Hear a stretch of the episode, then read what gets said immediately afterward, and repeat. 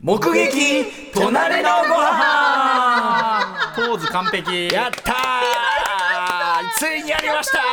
ねえということで、はまい、ったディレクター保決まった坂あかりさん、えー、発案の投稿コーナーでございまして、まあ、とにかく上機嫌というね、ことでございますんで。いやいやいいですねえーはいはい、あの、時間ないんでね、もうはい早速ね、あの、いろんな隣でね、食ってるもの見たらびっくりしちゃったってそういうね、コーナーで。はいそんなに面白いこと言ってないんでシンプル。そんなに面白いこと言ってないんだけどね。言います。ラジオネーム、ジェームズ・ニャンさんからいただいた、目撃隣のご飯ポーズしてます。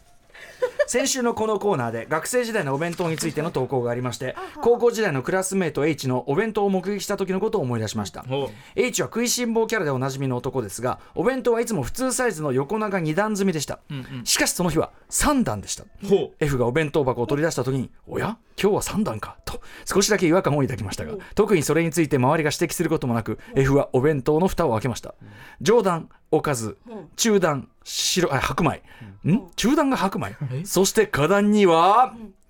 びっしりとたこ焼きが敷き詰められていました私は思わずえお前すげえ なと声をかけましたが、しかし H の凄さはそれにとどまりませんでした。はい H は興奮する私をよそに、カバンから市販のお好みソースのミニボトル、うわマヨネーズのミニボトルを取り出し、たこ焼きにトッピングを施しました。私と他のクラスメートは H の様子に、盛大に口の中の弁当をブボーッまあと目吹き出のしま前しでた。やられたらそれはそうよ今思えばそんな奮発するほどのことでもない気もしますが箸がこれでも笑ってしまう年頃の私たちにとってはなかなかの光景でしたちなみに H は青のり鰹節までは弁当に置いては不要どういうこと だったそうですどういうこと理由は分かりません以上高校時代の私が目撃した隣のご飯でしたということでねどういかがですか保坂さん最高高さこれぞこれぞ真髄すごいですね。でもさなんかさその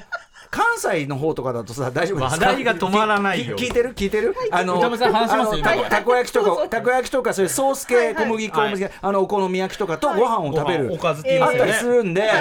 まあそういう類のものと考えれば、まあ正直俺話聞いててちょっとあうまそうって思っちゃったっすよあ ね。とカバンからマヨネーズと。まあ確かにね。そうねでもね、あの玉袋筋太郎さん、はい玉さん、はい玉さんはいつも調味料持ち歩いてますからね、あの人ね。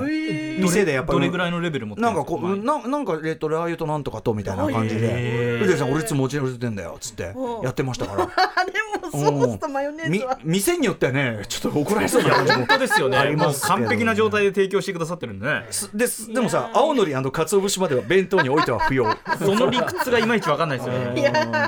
えおかずは何だったんですかね、ちなみにね。そうだから、たこ焼きがおかずっていくつならまだしもですけど、プラスね、俺、俺さ、そのさ、醤油系のおかずとソース系のあれが混ざるのってあんまり好まないんですけ ど、いかがですか、皆さん、そういう。あーそういう潔癖的なのあります僕はだから幕の内弁当ではいソース系醤油系みたいなのがあったりするともはういオール醤油で統一したりしますあーおかずの調味料そうねそうそうそうねあちょっとわかるわかりますわかりますやっぱそのソース味ソースの持つあのジャンク感わか